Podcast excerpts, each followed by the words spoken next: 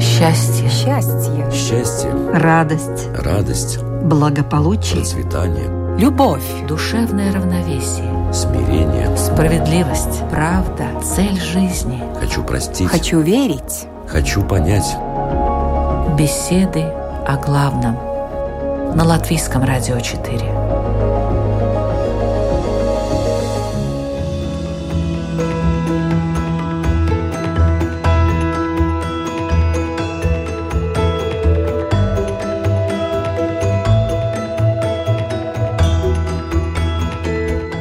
Здравствуйте, уважаемые радиослушатели! Это программа «Беседы о главном» и ее ведущая Людмила Вавинска.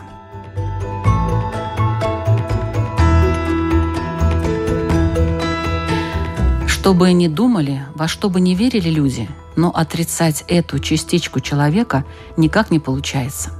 Потому что она, ну так, выходит, объясняет многие эмоции и чувства. Объясняет, конечно, как бы на бытовом уровне – но не все так просто. Мы никогда ее не видели, не можем ее взять и измерить имеющимися у нас методами, взвесить, хотя попытки были, определить ее местоположение, но как мы ее чувствуем? Душа. Она ликует, мечется, болит, прячется, в пятки, например. У нее есть свои глубины. Помните, в глубине души мы уверены, что именно так поступать правильно – она бывает широкой, как полноводная река, и мелкой, как грязная лужа. Говорят, ее можно продать дьяволу, и тогда все богатства мира пойдут к вам в руки. Но еще говорят, что душа – это ум, зрящий Бога. И это, видимо, тоже верно. Какой она бывает?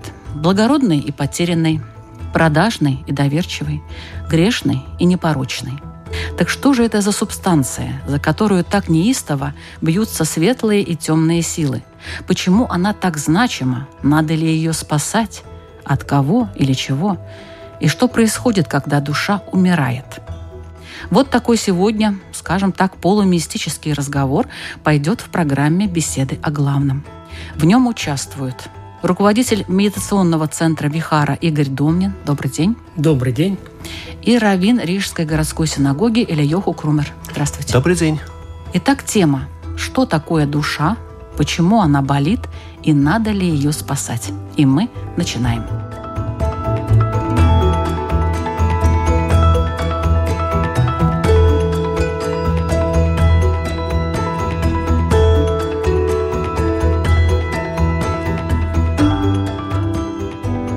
Что такое душа человека, откуда она появляется? Вот рождается вместе с человеком, может быть, откуда-то извне приходит. Вообще, что такое душа? Это, конечно, такой довольно сложный вопрос. Довольно много, конечно, написано на эту тему, в том числе Тора напрямую, можно сказать, употребляет этот термин. В иврите даже есть несколько терминов для... Несколько? Какие? Да те, которые чаще всего используются, нефеш, руах и нешомы. А в чем разница? В чем разница, это отдельный разговор. На самом деле значение самих этих слов так или иначе связано с дыханием. Что такое душа, тем не менее, довольно сложно перевести эти термины, какие-то понятные нам образы. Понять, о каком именно нашем опыте идет речь. То есть какую именно проблему решает Тора и решают мудрецы, когда они говорят о том, что душа то или душа это. Самый такой примитивный, можно сказать, низкий уровень души – это то, что связано с телом, его движениями и его самыми простыми желаниями. То есть, когда мы говорим о душе, обычно это то, что называют нефеш, тяжело эти слова перевести на русский, обычно – руах, вот этот вот средний термин, его переводят как дух. Нефеш и нешома переводят обычно как душа, но нефеш это вот самый низкий уровень, а нешома, наоборот, самый высокий. Так вот, нефеш — это то, как мы описываем то, что тело человека и тела животных, они, в принципе, могут двигаться. То, что отличает одушевленное от неодушевленного. В свою очередь, второй уровень руах — это то, что, опять же таки, есть только у человека. То, что отличает человека от животного, это какие-то более сложные желания. Довольно просто на самом деле это увидеть. Мы привыкли думать о том, что, например, желание поесть, голод – это такое простое желание тела. Но на самом деле телу все равно, что есть. С точки зрения тела, что оно ест вкусно приготовленную кашу, что оно ест невкусно приготовленную кашу. С точки зрения тела, в принципе, вроде как должно быть все равно. Вкусное и невкусное, в конце концов, это тоже, как мы знаем, культурно обусловленные вещи. Но то, что человек ест именно вкусную еду, а еще старается, чтобы она была красивая, это уже некое более сложное желание, это уже не желание тела. Это уже, можно сказать, проявление его духа. Еще говорят такую вещь, что в принципе нефеш, вот этот вот самый низкий уровень души, это то, что связано с действиями, поступками. А руах, дух, то, что повыше, это то, что связано с речью. То, что, собственно говоря, в человеке есть человеческого. А самый верхний уровень души, нешоме, это какая-то такая очень странная мистическая вещь. И говорят мудрецы, что человек, в принципе, может прожить всю свою жизнь и так ни разу и не вступить с этой частью своей души в контакт. В конце концов, есть такие вещи, удовольствия от интеллектуальной деятельности, в которых тело вроде как не участвует совсем. Но есть какие-то, очевидно, моменты, которые вообще вроде как существуют вне человека. Говорят, что если нефеш и руах, этот самый низкий, средний уровень, они находятся как бы внутри человека, или, по крайней мере, прикасаются к нему, то нишома, она находится где-то снаружи, сверху над ним. Обычно говорят, что нишома — это то, что связывают с мыслью. Но это тоже не просто мысль, не просто то, что человек подумал, что ему нужно в магазин сходить за сигаретами. Есть такая идея, мне ее приводили от имени такого известного равина прошлого века Рава Вольбы, что когда человек учит какую-то святую книгу, сталкивается с каким-то трудным местом там, и внезапно его озаряет. Он понимает, о чем говорит автор. Вот это тот момент, когда он встречается с вот этой вот своей душой.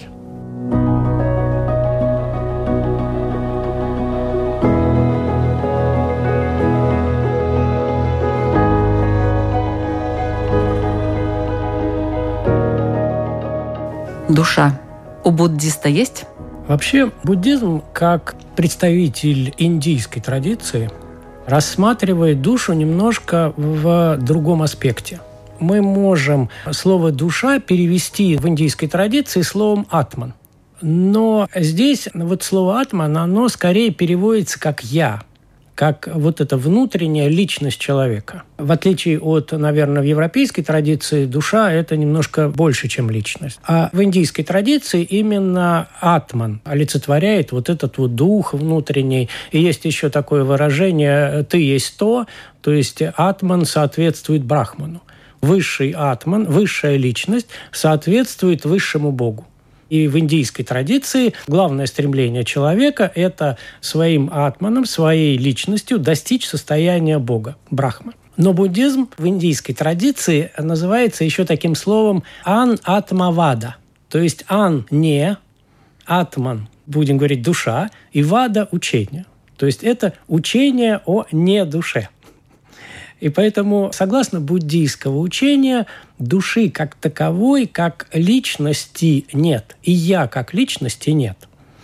Как это можно увидеть? Возьмем себе любой предмет, который попадется нам на глаза. Это может быть вот у всех сейчас в руках существует такая вещь, как мобильный телефон. И если мы внимательно посмотрим, то мобильного телефона как единой сущности его как такового нет. Мобильный телефон – это собрание многих элементов.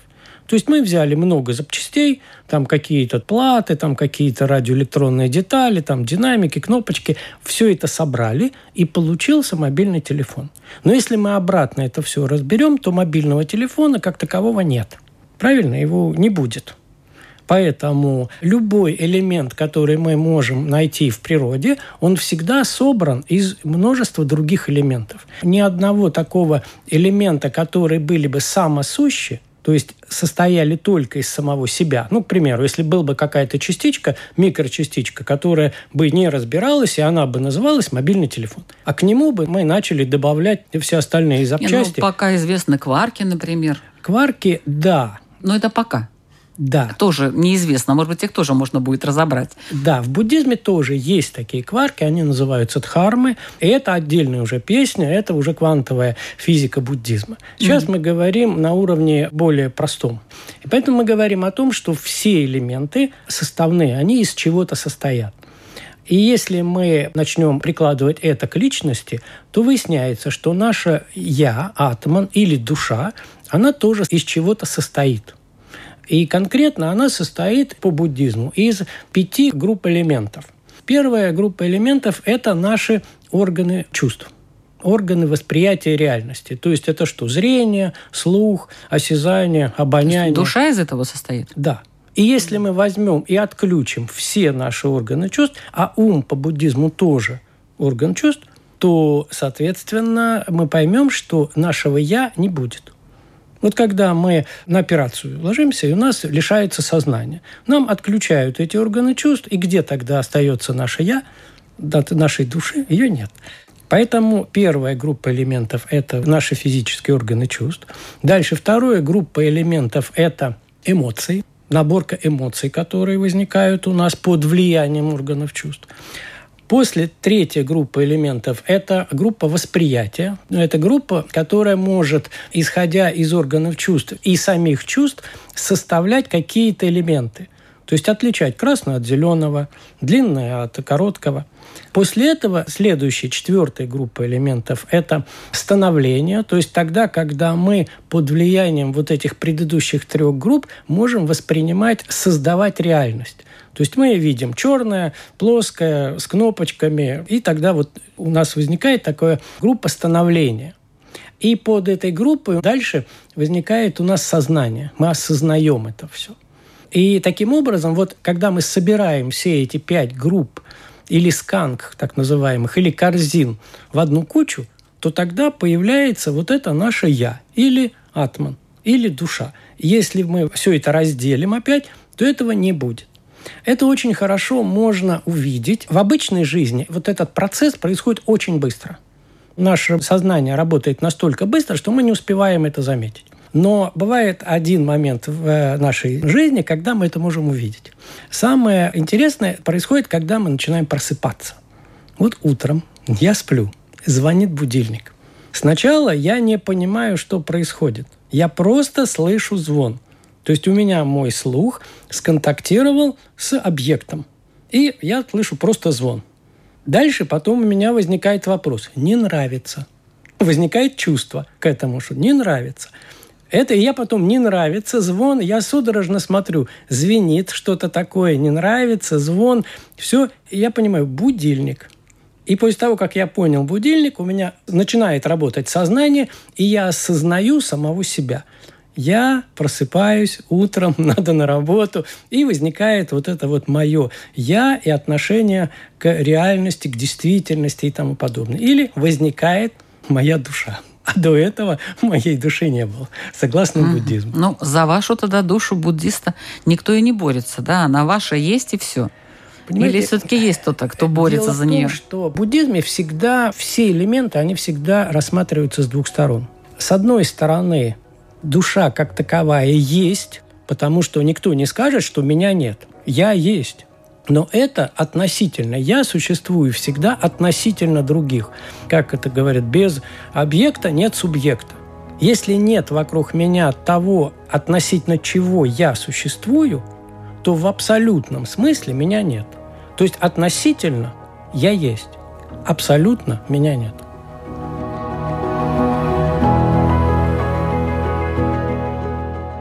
Но тогда уже я так логически рассуждая по вашему вышесказанному, понимаю, зачем нам душа. Ну, чтобы жить, и все. Как бы никакой дополнительной функции у нее нету. Так? Здесь, у здесь, буддистов. Наверное, ну, так кратенько, если. Здесь жизнь создает душу. Жизнь создает душу. Да. Так, а зачем нам душа э, в иудаизме? Зачем нам душа? Это такой, может быть, не совсем корректный вопрос. Потому что душа — это не что-то, что человек, допустим, чем он может распоряжаться. В определенном смысле можно сказать, что душа — это возможность на что-то влиять. Или можно сказать даже возможность жить. Можно сказать так, то, что человек жив, и то, что он для чего-то релевантен, это называется душой. Обычно говорят такую вещь, что человек — это вот такое интересное существо, функция которого соединять миры между собой. И за счет того, что вот эти вот его части души, они находятся как бы в разных мирах, представляют разные миры. Через это его поступки, его слова, его мысли проникают во все миры сверху донизу и, соответственно, могут на них каким-то образом влиять.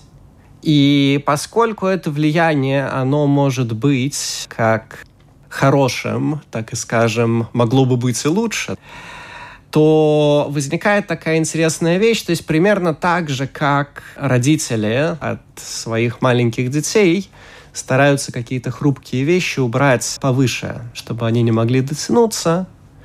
Точно так же человек и человек как, в принципе, человеческое существо, все человечество, так и отдельный человек, если он начинает что-то портить в себе и в окружающем мире, то его душа сжимается. И, соответственно, его способность на что-то влиять, способность каким-то образом быть релевантным, иметь значение, она уменьшается. И говорят, что этот процесс своего рода он похож на ссылку. В старые времена, когда какой-то человек царскому двору был неугоден, его отправляли в ссылку. В чем смысл этого действия? Изолировать? Нет, он-то там не, не изолирован. Он там продолжает общаться с людьми, может быть, где-нибудь в Сибири рубить лес, убирать снег. Но в тех процессах, в которых ему хотелось быть релевантным, он уже не участвует. То есть он может быть в какой-нибудь деревне, тоже собирает кружки по интересам. Может быть, там оказывается сосланными полбалетные трупы, и они там устраивают какие-то невероятно интересные представления, но это уже ни на что не влияет. Такая же участь постигает человека, когда он не по делу, скажем, распоряжается своей душой. Интересное такое мнение. Сейчас мы перейдем к сложным моментам для буддиста. Есть душа, а есть дух – и надо сказать, что в некоторых религиях это вещи вообще разные. Вот прямо очень разные. В некоторых это очень сходные вещи. В чем разница для буддиста дух и душа? Возьмем более буддийский термин не душа, а сознание. Ну, как-то это совсем не душа. Дело в том, что это проявление сознания. Когда мы начинаем говорить, что мы спорим с сознанием, то это так называемое аналитическое сознание, которое может раздваиваться. То есть мы тогда самораздваиваемся и начинаем спорить с самим собой. Можем встать на одну точку зрения, на другую точку зрения и между двумя точками зрения подраться внутри самого себя. Я как представитель христианства здесь одна могу сказать, что все-таки человек не может стать на сторону души. Душа, она просто высказывает, как бы показывает эмоционально, может быть, свое представление о чем-то. А спора там никакого не происходит. По крайней мере, такое представление у христианства. То есть спора нет с сознанием души. Душа просто как бы намекает, вот слушай, хорошо бы сделать вот так вот, а как ты? А сознание говорит, ай, не, не буду. И все. До свидания. Здесь можно вот как это интерпретировать. Отношение к реальности – очень сильно зависит от сложности обработки информации сознанием. То есть скорость работы сознанием является определяющим по отношению к восприятию реальности. Соответственно, чем медленнее работает сознание, тем менее развито сознание, тем менее сложно оно воспринимает реальность. И тогда оно воспринимает реальность в черно-белых тонах. В идеале. Это черное, белое. Хорошо, плохо.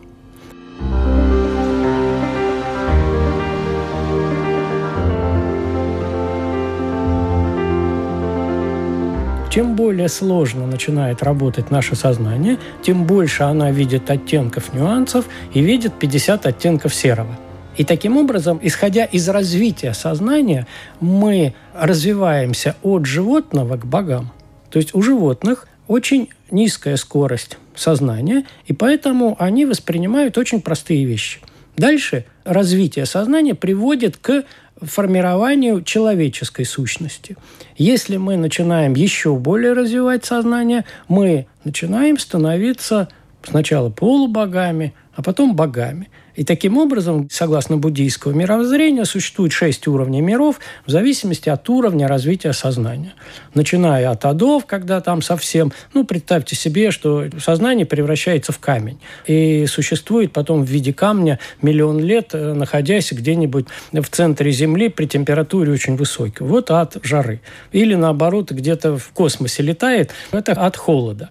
И таким образом, когда мы развиваем наше сознание, мы становимся богами. И человек – это очень интересное такое существо, в котором одновременно могут находиться много разных сознаний.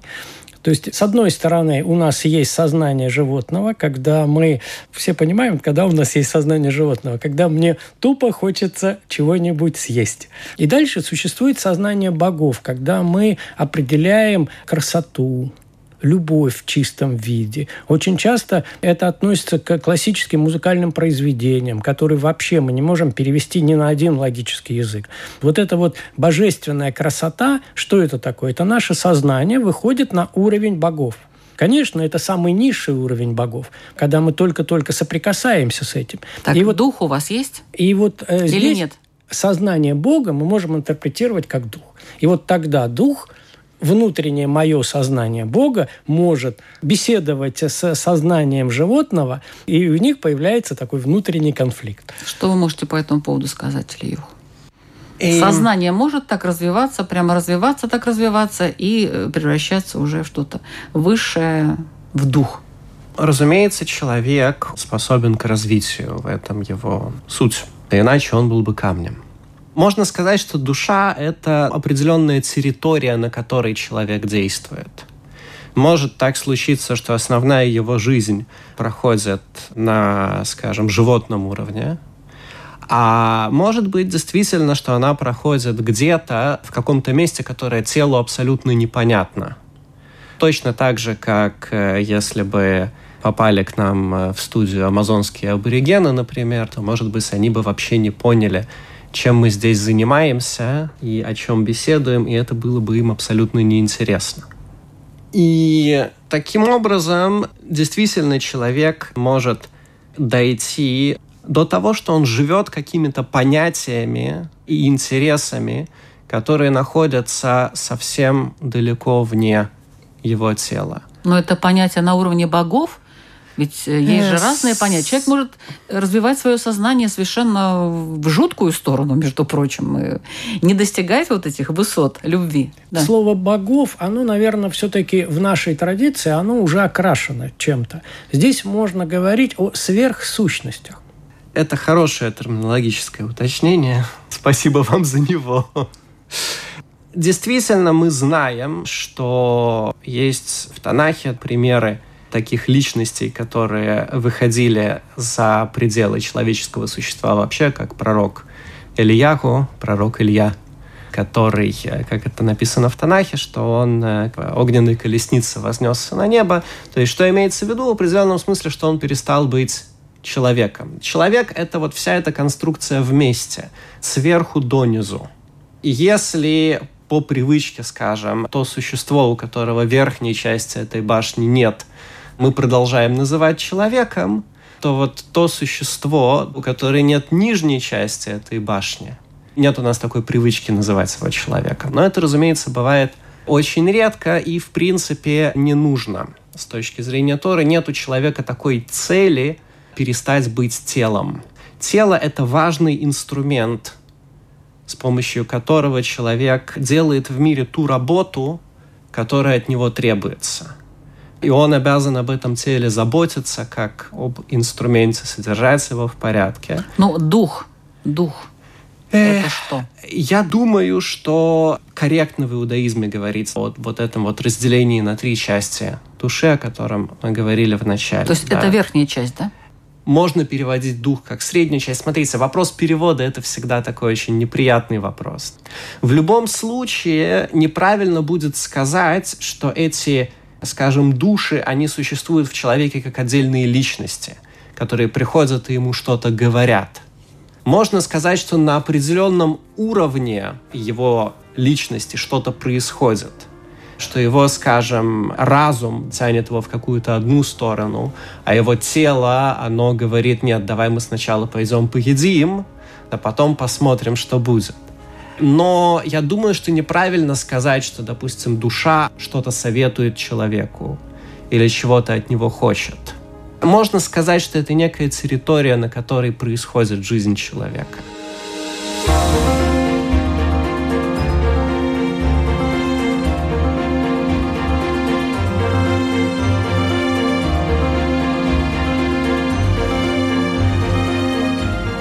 Я хочу напомнить, что вы слушаете программу «Беседы о главном». Сегодня мы рассматриваем тему «Что такое душа?», почему она болит и надо ли ее спасать.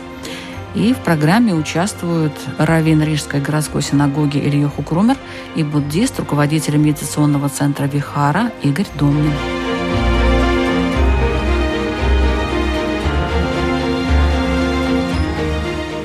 я поняла, что душа – это все очень сложно, что в буддизме, что в иудаизме. Тогда такой вопрос. Какие бывают состояния души? Ну, если души нет, какие Если души нет. состояния? У вас никаких не бывает. Я бы назвала в буддизме положительные и отрицательные. То есть осознал, ай, это все плохо, или осознал, ой, это все хорошо.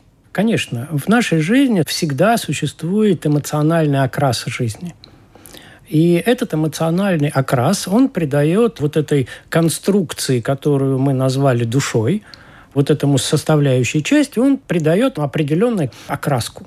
То есть это может быть какие-то негативные состояния, это могут быть позитивные состояния. И здесь Почему они возникают? В основном интересно рассматривать негативные состояния. Почему возникают негативные состояния? Потому что мы не воспринимаем реальность такой, какая она есть. Мы ожидаем одного, а получаем другое. И в результате этого несоответствия у нас возникает негативная окраска нашей относительно существующей души. И что в этом случае делать? Видеть реальность такой, какая она есть. Такой, какая она есть. Для этого нам нужно развить сложность мышления – сложность сознания. Для того, чтобы видеть не просто короткую причинно-следственную связь, ну, допустим, есть причина, есть следствие. Следствие получилось не очень удачное. И поэтому у нас возникают проблемы. Как у ребенка есть конфетка, мне не дали конфетку, мне плохо, я начинаю плакать. Если мы развиваем свое сознание и видим цепочку причинно-следственных связей, удлиняем и начинаем понимать, что если я съем конфетку, то мне от этой конфетки возникнет диатез, диатез будет мне болеть, и поэтому мне будет плохо. Поэтому я не буду есть конфетку. Ну, это лиса и виноград.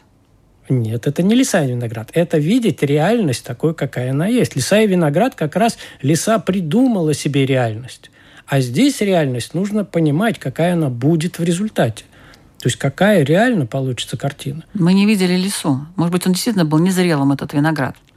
Опять-таки. Но она себе его придумала. Ну, хорошо. У ребенка может и не быть диатеза. С условием того, что каждый раз, если думать о том, что будет дальше... Это происходит автоматически. Если человек развивает сознание достаточно сильно, то мы живем в автоматическом режиме. Мы автоматически видим, что происходит. Это называется мудрость. Бывает умность, когда человек вляпывается в какую-то ситуацию, из нее очень хорошо может выходить. А бывает, что человек плывет по жизни очень хорошо, и у него все хорошо. У него все получается. Почему? Потому что он просто заранее это знает и делает то, что правильно в этот момент, что приведет к счастью, а не к страданию. Так, отошли мы немножко от души. Состояние души, что вы по этому поводу скажете, уважаемый Ильёх? Во-первых, можно сказать, что душа, она как бы состоит из разных сил. Она может проявляться по-разному. Как любовь, ненависть и так далее, тому подобные вещи. Это одна сторона ответа. Другая сторона ответа, что душа поддается влиянию человека. И в том смысле, что если, опять же таки, человек совершает какие-то нехорошие поступки, то эти поступки создают определенную атмосферу, так можно сказать, дух, да, если хотите, в его жизни. И под воздействием этого духа, соответственно, те части души, которые находятся повыше, они с этим человеком больше не хотят иметь общих дел. То есть душа не является таким носителем непреложной истины, как, допустим, в христианстве. Душа как какой-то камертон, э, на который надо равняться, который надо слышать, и тогда вот пойдешь по правильному пути, допустим. В иудаизме не так, да, как я понимаю? Нет, не совсем так. В определенном смысле можно сказать, что душа, она является камертоном истины, в том смысле, что если ты живешь в истине, то ты ее слышишь. А если живешь не в истине? Если ты живешь не в истине, то тогда эта душа говорит тебе «прости, прощай». Как? И просто уходит? Просто уходит. Ну, в христианстве душа борется до последнего. Душа, собственно говоря, не борется, человек борется ну, за человек душу. Человек борется за сказать. душу, да, наверное, так вот. правильнее, да. Э, душа, опять же таки, ну, можно сказать, что это некий такой орган человека – Точно так же, как печень, она не борется за своего хозяина-алкоголика. Она борется просто, с алкоголем. Он, да, то есть он начинает пить, в какой-то момент печень говорит «до свидания». Точно так же душа человека, опять же таки, есть какая-то история человечества. Никто из нас не начинает с нулевой точки, как это начал Одам Ришин, первый человек. Каждый из нас приходит уже на какую-то историческую ситуацию, где у него уже есть какие-то начальные отношения со своей душой. И, соответственно, он их может куда-то развивать. Может стремиться вверх, стремиться познакомиться с вот этой своей нишомой, высшей душой, жить вместе с ней, заниматься теми вещами, в которых, скажем, он может чувствовать эту высшую душу. А душа сильная? Она Что может значит? человека удержать от чего-то? Человек может держаться за душу. Так правильнее сказать. То есть душа, она не является как бы самостоятельным игроком на поле. Душа — это некая лестница, можно сказать, что в определенном смысле та лестница, которую наш праотец Яков видел в своем сне, в определенном смысле это душа, по которой что-то поднимается наверх и спускается вниз. Человек может держаться за эту связь миров и ценить ее и стараться, чтобы она не распадалась. А может быть, в какой-то момент, наоборот, это ему перестает быть интересно.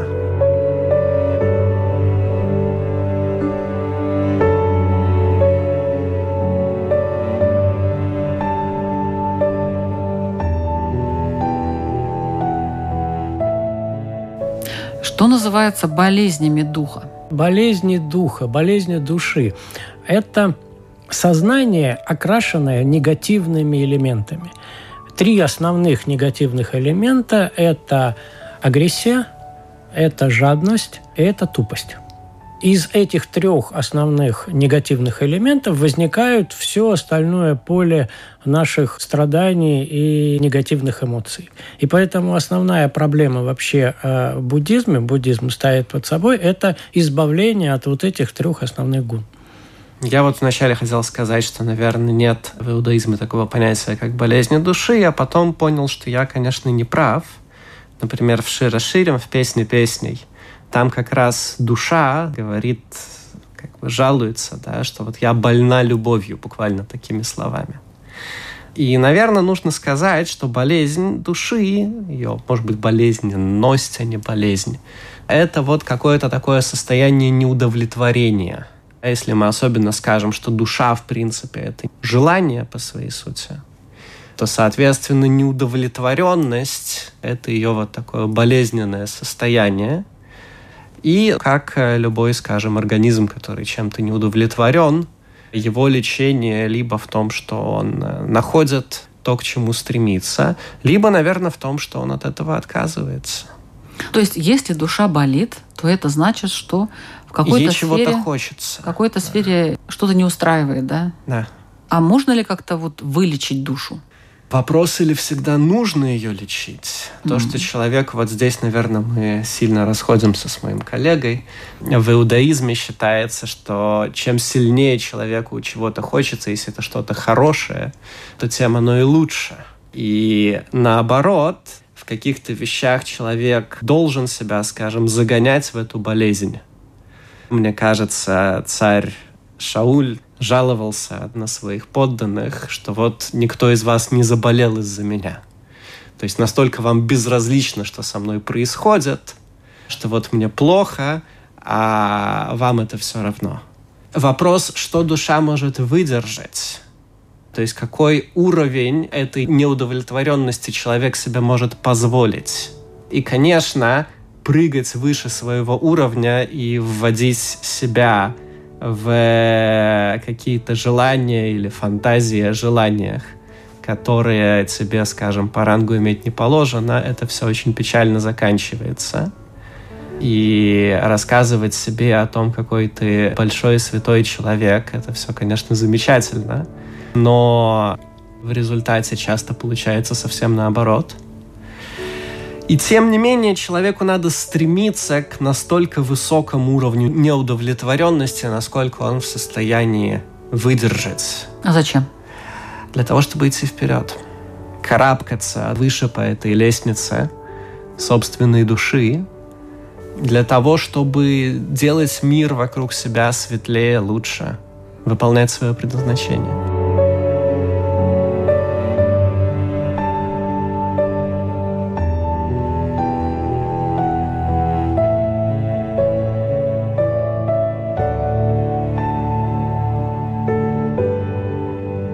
Как лечить душу? По буддизму это очень похоже, как лечат тело.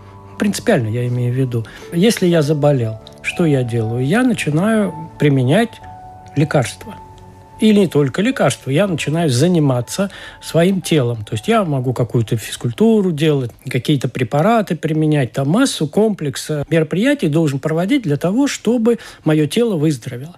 Но как только я вылечился, если я здоровый человек, то мне не надо уже применять никакие лекарства и тому подобное. То же самое с душой.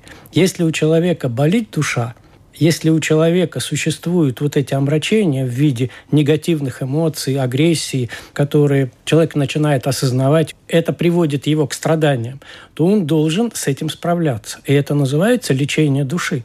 Он должен применять мероприятия, которые избавляют его от его негативных чувств. И это должно проявляться в очень огромном желании. Но после того, как человек достигает своего, когда он избавляется от всех этих негативных факторов, человек должен отбросить желание. И тогда начинается просто жизнь. Надо ли спасать душу? Да, да, это и есть спасение души. Вот спасение, спасение души – это и есть создание внутри себя той чистоты, в которой отсутствуют все негативные факторы. Очищение души – это и есть спасение души. Потому что все, что касается негатива, находится внутри нас. Никто внешнюю агрессию, злость, жадность в нас снаружи не заталкивает. Это ну как это сделать? Я... Это перемолоть как-то внутри себя, это переосмыслить, наверное, что-то. Как это происходит, очищение? Весь буддизм – это набор методов и техник очищения сознания пение мантр, изучение философии, медитации – это только техники и методы очищения сознания в иудаизме спасают душу? Я думаю, что не совсем корректно говорить о спасении души. Если уж кого-то спасать, то спасать человека. Отдельно спасать его душу. Опять же таки, душа не является каким-то отдельным действующим лицом. Но можно говорить о спасении души в том смысле, что Опять же таки, человек — это некая вот эта вот башня, лестница сверху донизу. И опять же таки, если он э, живет свою жизнь неподобающим образом, то верхняя часть этой конструкции бросает его и поднимается наверх. Если это происходит, ну, скажем, патологически, то тогда можно говорить о том, что вот эта вот нижняя оставшаяся часть души, не дай бог, подлежит уничтожению что она больше никому не нужна, и никто ей больше не будет заниматься. и, может быть, нет больше возможности ей заниматься и каким-то образом ее исправить. Но опять же таки мы будем говорить не о спасении души, а о спасении человека, который вот эту вот свою часть души, он рискует потерять. Ну, в конце концов, и может потерять все. И жизнь да, в том числе. Да, ну, я говорю сейчас о тех процессах, которые происходят уже после смерти. И, соответственно, опять же, есть какие-то части души, которые находятся так высоко, что человек не в состоянии вообще их каким-то образом затронуть, испортить. Есть какая-то часть души, которая является частью божественности. И там человек, если он этого достоин, он может туда присоединиться, прилепиться как бы к этой душе. Но если он этого не достоин, то опять же таки эта душа просто говорит ему «до свидания». есть какие-то части, которые он, да, может испортить, есть какие-то части, которые он может испортить порой терминально. Но опять же таки разговор у нас всегда о человеке, а не отдельно его душе. То есть нет такого, что мы можем сказать человеку «до свидания», а вот твою душу, например, мы спасем. То есть душа сама по себе, может быть, не является объектом нашего интереса, только человек.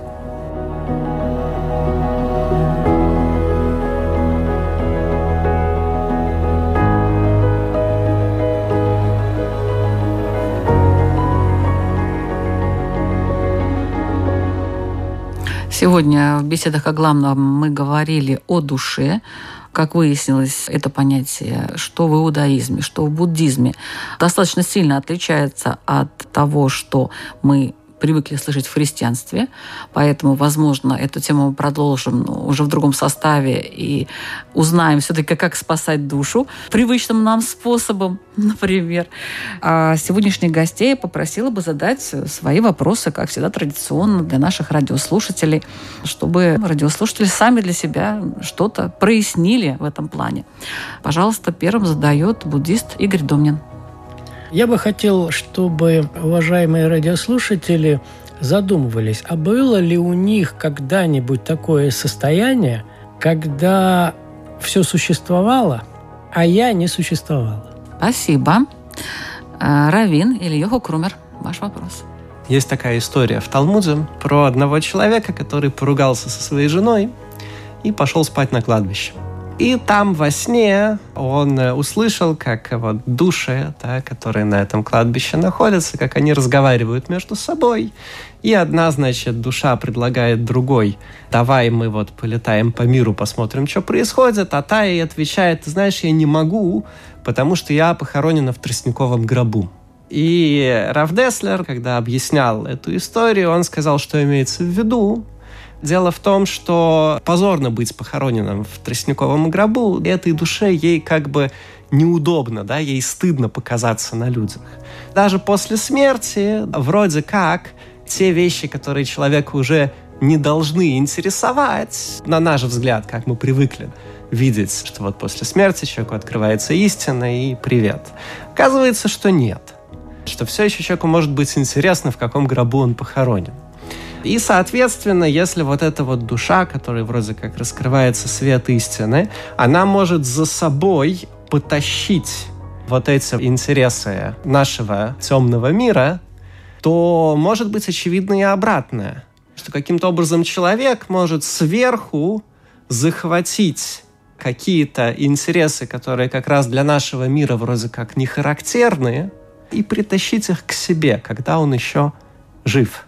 И вот, соответственно, вопрос, если так просто по ту сторону интересоваться, в каком гробу ты похоронен, то может быть не менее просто и обратный процесс провести при жизни, и, соответственно, как это сделать. То есть как бы присоединить вот эту вот часть. То есть каким-то образом сделать так, чтобы тебя в этой жизни интересовало не какие на тебе брюки и рубашка, по аналогии с тростниковым гробом, а о чем э, ангелы между собой разговаривают. И чтобы вот это было тем, что двигало тебя по жизни, куда ты пойдешь, куда ты не пойдешь. Ну, хотя бы попробовать-то можно, правда? Сделать. Вдруг это можно, действительно. Спасибо большое нашим участникам, спасибо вам, уважаемые радиослушатели. Мы звучим, как всегда, по средам в 2 часа дня на Латвийском радио 4. Слушайте нас и в подкастах на всех популярных платформах. Ведущая Людмила Вавинска. Всего доброго. Счастье. Счастье. Счастье, радость, радость, благополучие, процветание, Любовь. Душевное равновесие. смирение. Справедливость. Правда. Цель жизни. Хочу простить. Хочу верить. Хочу понять. Беседы о главном.